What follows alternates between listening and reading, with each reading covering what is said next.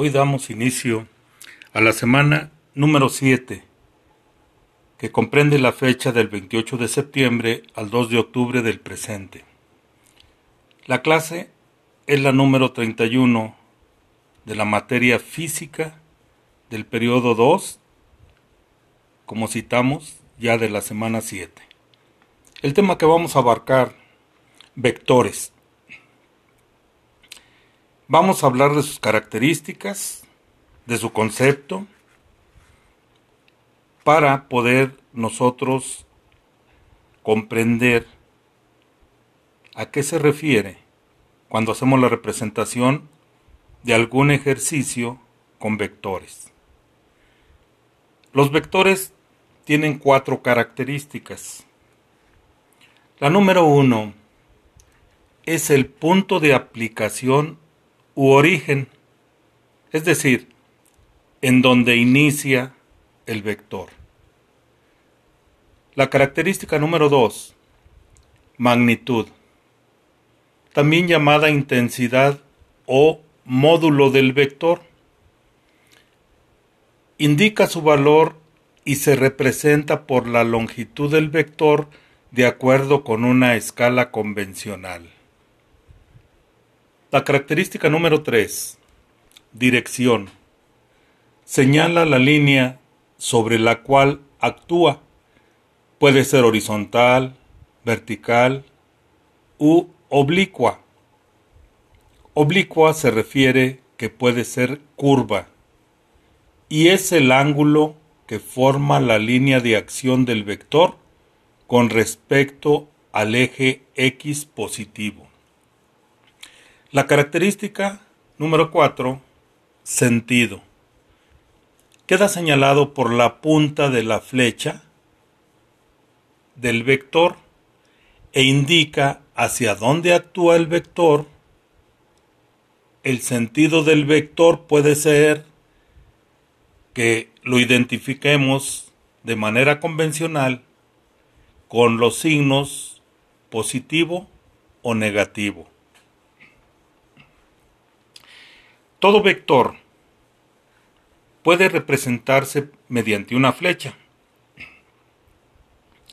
en donde, como ya citamos, la punta de dicha flecha nos indica el sentido.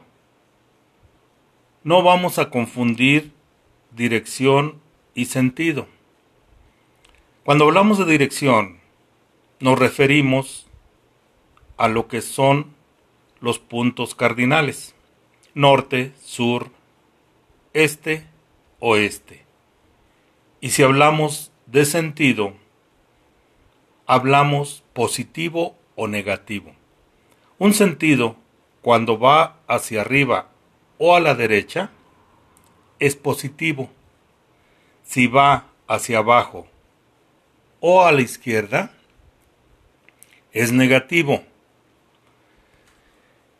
Los vectores se pueden representar en los cuadrantes que nosotros conocemos como eje vertical y eje horizontal.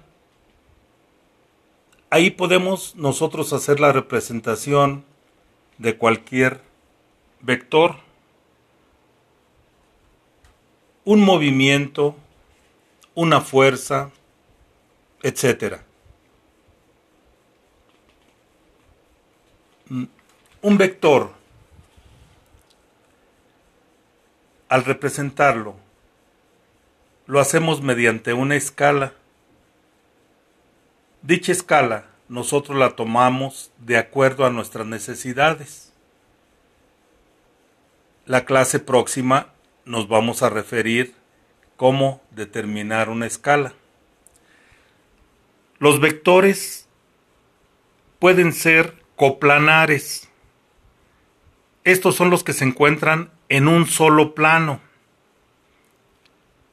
También puede ser no coplanares cuando se encuentran en diferentes planos. Pueden ser deslizantes porque se pueden desplazar teniendo la misma acción. Es decir, Si tenemos nosotros una caja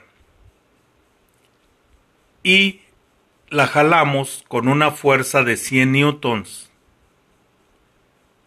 cambiamos de posición ese vector porque nos referimos al estar jalando la caja a un vector y lo cambiamos a la posición de empujar también con 100 newtons. Entonces ahí estamos desplazando, estamos deslizando la fuerza, ahora empujando el bloque, la caja. Pero la acción es la misma. Vamos a trabajar nosotros haciendo dibujos de vectores simplemente dibujando una flecha.